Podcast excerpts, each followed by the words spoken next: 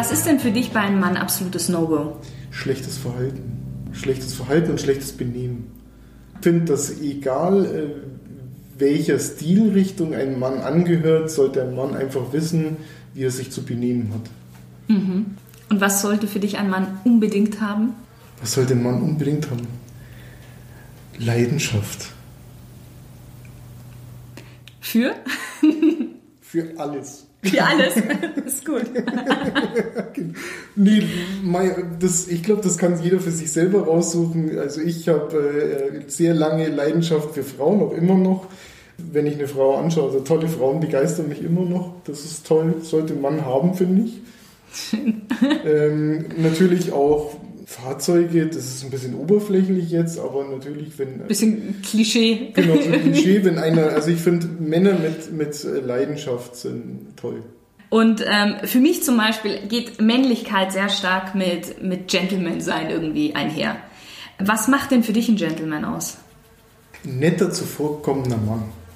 Das ist für mich immer ein Gentleman der kann auch, das ist auch wieder so ein, man denkt dann immer an den Typen, der ordentlich gekleidet ist, aber das ist auch so, da, da, da will ich da raus ausweichen und einfach sagen, hey, nee, das ist äh, auch ein Typ, der Motorrad fährt, Kutte trägt, kann auch ein Gentleman sein. Das mhm. ist nicht dieser Anzugsträger, sondern einfach, wenn jemand ein netter, zuvorkommender Mensch ist.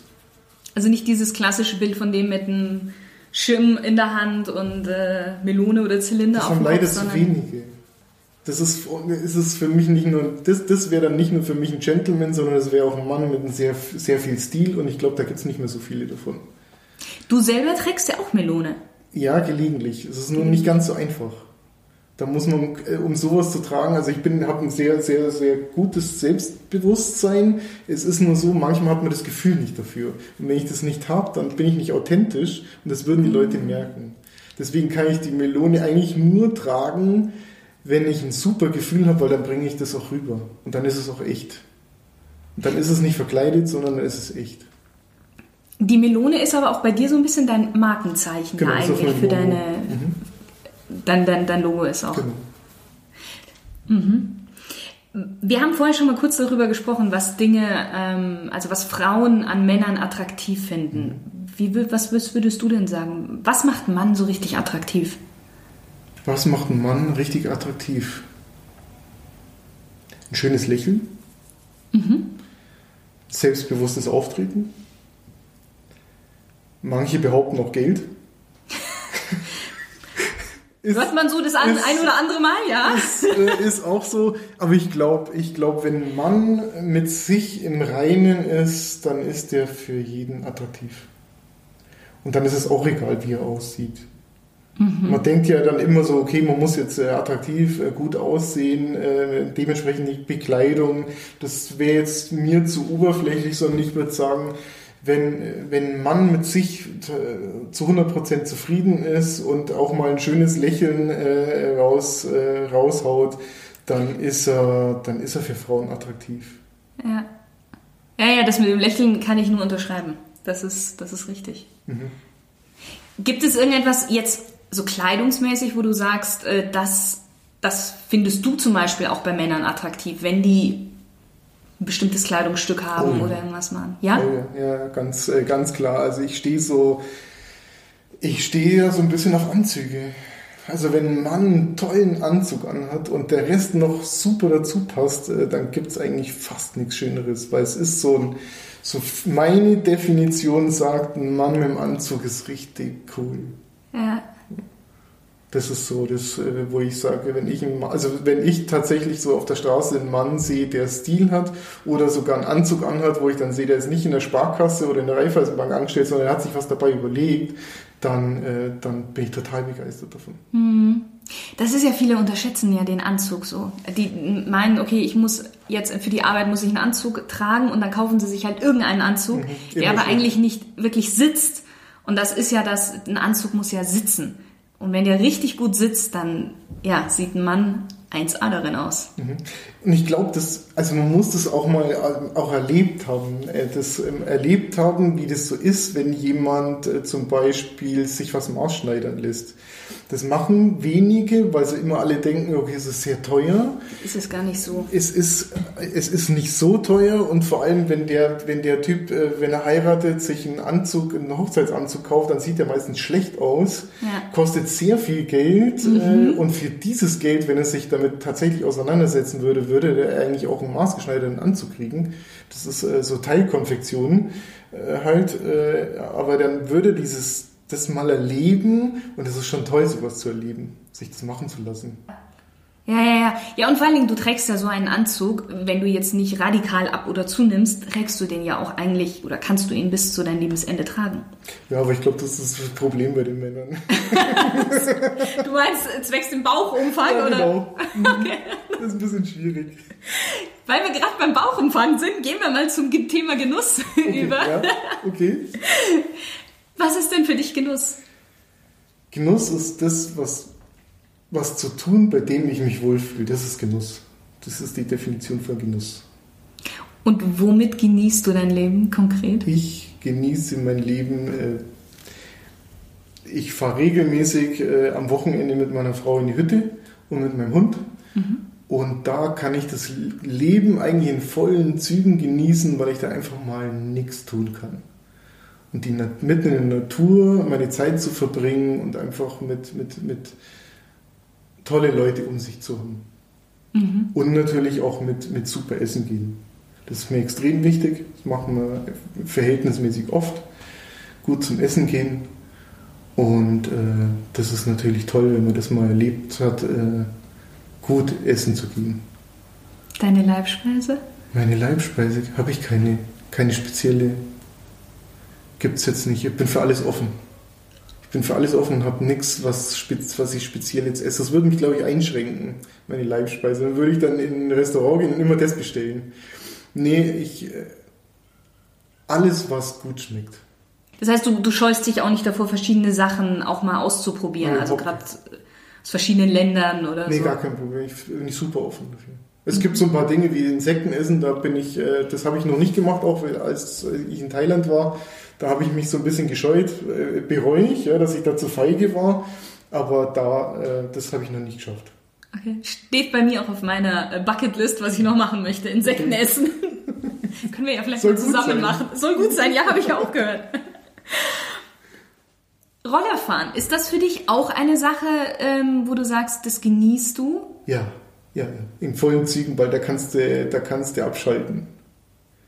Also das ist, das muss jetzt auch nicht Rollerfahren sein, das ist jetzt das Thema bei mir. Ja. Aber dieses alleine, dieses äh, äh, auf dem Zweirad sitzen, einen Helm aufzusetzen und einfach mal zu fahren, in, also diese Freiheit, Klischee, aber diese Freiheit äh, zu spüren äh, und den Wind äh, sich ins Gesicht blasen lassen, das ist super.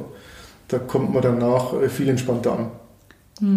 Ich habe das schon öfters gehört, dass wenn man auf dem Roller sich draufsetzt und dann da eben einfach entlang fährt, dass man komplett abschalten kann. Ist das bei dir auch so? Ja, also ich bin vorher mal auch zwischendrin beim Motorrad gefahren. Da war es tatsächlich so, das war nur eine brutale Raserei und eigentlich ist, war man, da hat man sehr lange Touren gemacht, aber man war eigentlich immer nur am, am Rasen und ist dann nach Hause gekommen und hat nichts erlebt. Und beim Rollerfahren ist es für mich so, das ist total entschleunigend. Es ist auch nicht mehr wichtig, äh, wie schnell dieses Fahrzeug ist. Natürlich sollte man vorwärts kommen, ist okay. Aber, aber das ist tatsächlich so, dass man da das bewusst, seine Umwelt bewusst äh, äh, inhalieren kann und, äh, und abschalten kann. Es ist ja momentan schon so ein bisschen so ein Hype, was die ganze Vespa-Szene, sag ich mal. sehr lang. Ja, aber jetzt, also ich gefühlt äh, finde ich, dass es jetzt gerade sehr, sehr stark auch noch ist. Würdest du auch sagen, dass das damit auch was zu tun hat? Wie du jetzt gerade gesagt hast, eben Motorrad, man fährt eher schneller und man muss sich doch mehr konzentrieren. Und ähm, wenn man eben Roller wie Vespa mit 50 nur entlang fährt, ist ja doch was anderes. Ich, ich glaube ja, weil das sind ja auch so, das ist ja so ein bisschen Abenteuer. Also Vespa fahren ist ja immer, ist ja immer ein Abenteuer. Und ich glaube, Männer haben Bock auf Abenteuer.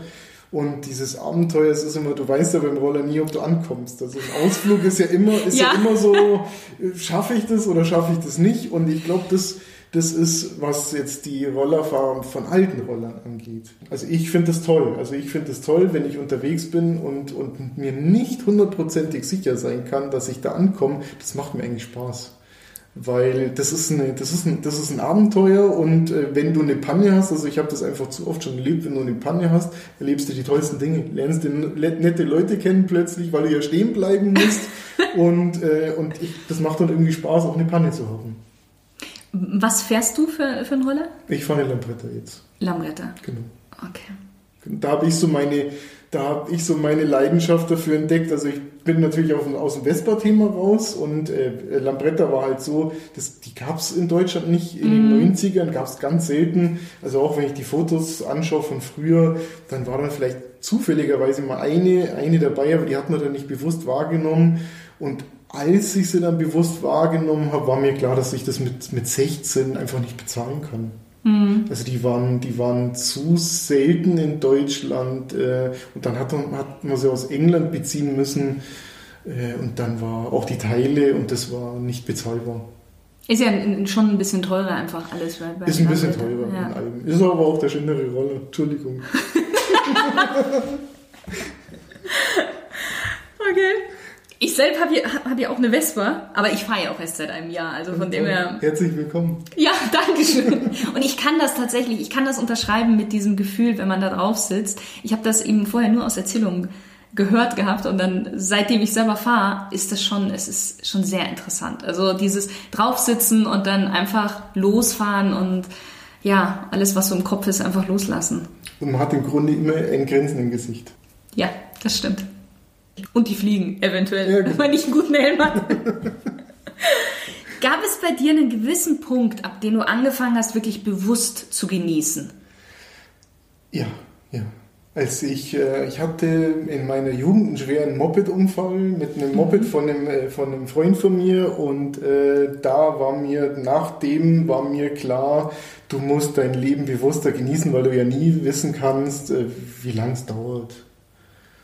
Und das war ein bisschen krass und ich habe mich zurückkämpfen müssen und deswegen äh, genieße ich das bewusster jetzt, mein Leben. Hast du auch noch andere Dinge dann in deinem Leben ab dahin geändert? Ja, ja, da hat sich, äh, ich habe früher geraucht äh, und wir haben einen anderen Schmarrn auch noch gemacht und der war dann abrupt beendet dann. Mhm. Also ich habe da zum Rauchen aufgehört und habe mein Leben quasi tatsächlich komplett geändert.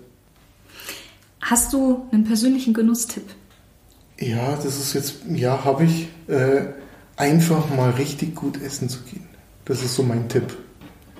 Man geht oft zum Essen, aber es ist so, es geht nie einer richtig gut zum Essen und dann weiß man gar nicht, wie es denn schmecken kann. So Dinge, die man eigentlich schon kennt, wenn man mal bei einem richtig guten oder in einem richtig guten Restaurant war.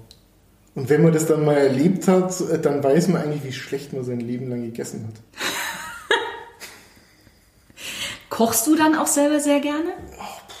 Oder also, lässt du lieber kochen? Also, also meine Frau und ich teilen uns das, ähm, aber es ist dann mit Sicherheit, also wir schauen auch, dass es gute Sachen sind, aber wir sind da jetzt nicht so wahnsinnig kreativ, glaube ich. Man ist dann so die, dieses Alltägliche, aber da achten wir schon drauf, dass es eine gute Ware ist, aber es sind keine, keine Wahnsinnssachen, eher normal.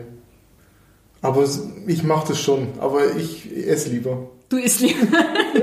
ist ja auch nicht schlecht. Dann kommen wir jetzt so zum Schluss quasi zu unserer zweiten Smalltalk-Runde. Okay. Du darfst wieder mit einem Satz bzw. mit einem äh, Wort antworten. Okay. Welche drei Dinge muss man unbedingt einmal im Leben gemacht haben? Jo, da habe ich mit meiner Frau drüber diskutiert. Welche Dinge, also ich finde ein Haus gebaut, ja, ähm, mal mit einem Balken mir einen Rasen gemäht, seine Frau mal richtig gut bekochen. Da wären wir wieder beim Thema genau. Essen. das wiederholt sich dann. Ja, aber das sind so die drei Themen, wo ich eigentlich ganz... Äh, dieses Balkenmeer, das ist so mein Spaß, weil ich, äh, weil ich auf meinem Grundstück im, im Balkenmeer... Was ist denn ein Balkenmeer? Ein Balkenmeer, das ist so ein, so ein Meer, der so einen breiten Balken hat, der dann so mit Scheren Ach mäßig so. übereinander geht. Und das ist so, und ah. ich finde das immer sehr entspannt.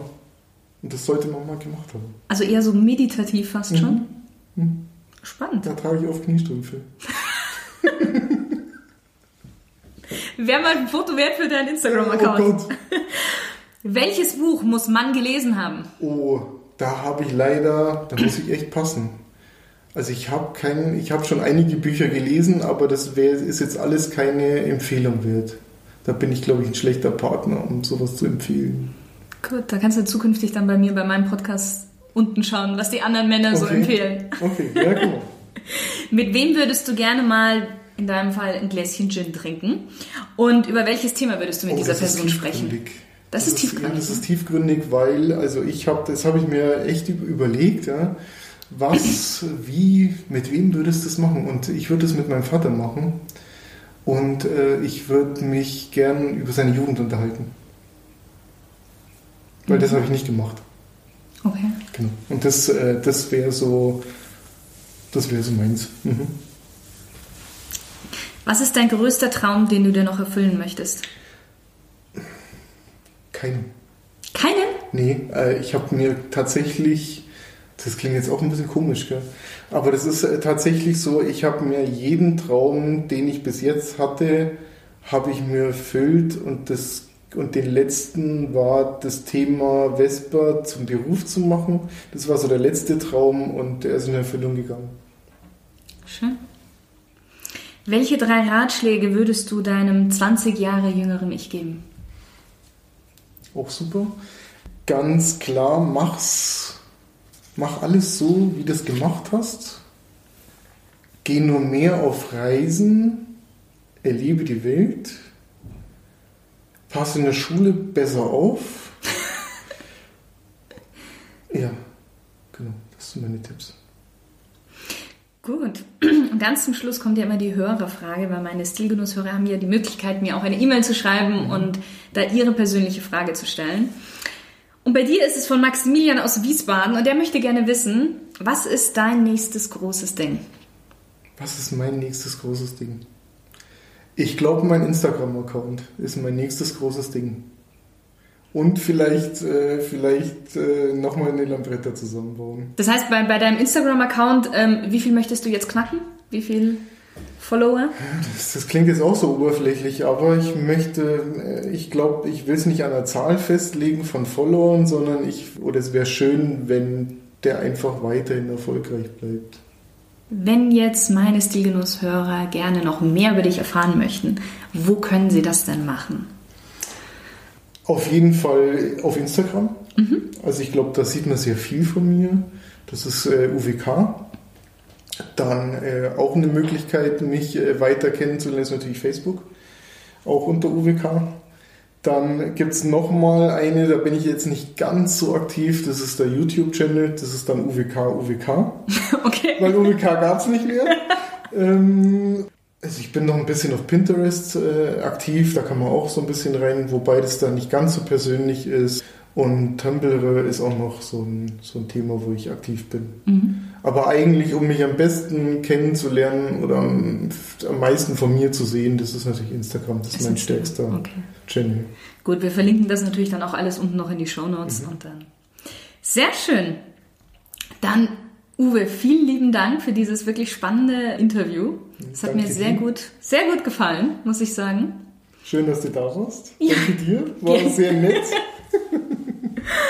Und natürlich auch danke dir, dass du dabei warst. Und wenn auch du mal eine Hörerfrage hast, dann geh einfach auf meine Homepage unter www.shirinsayed.com und dann auf Podcast und schick mir dann deine Frage oder schick mir eine E-Mail unter der E-Mail-Adresse podcast.shirinsayed.com.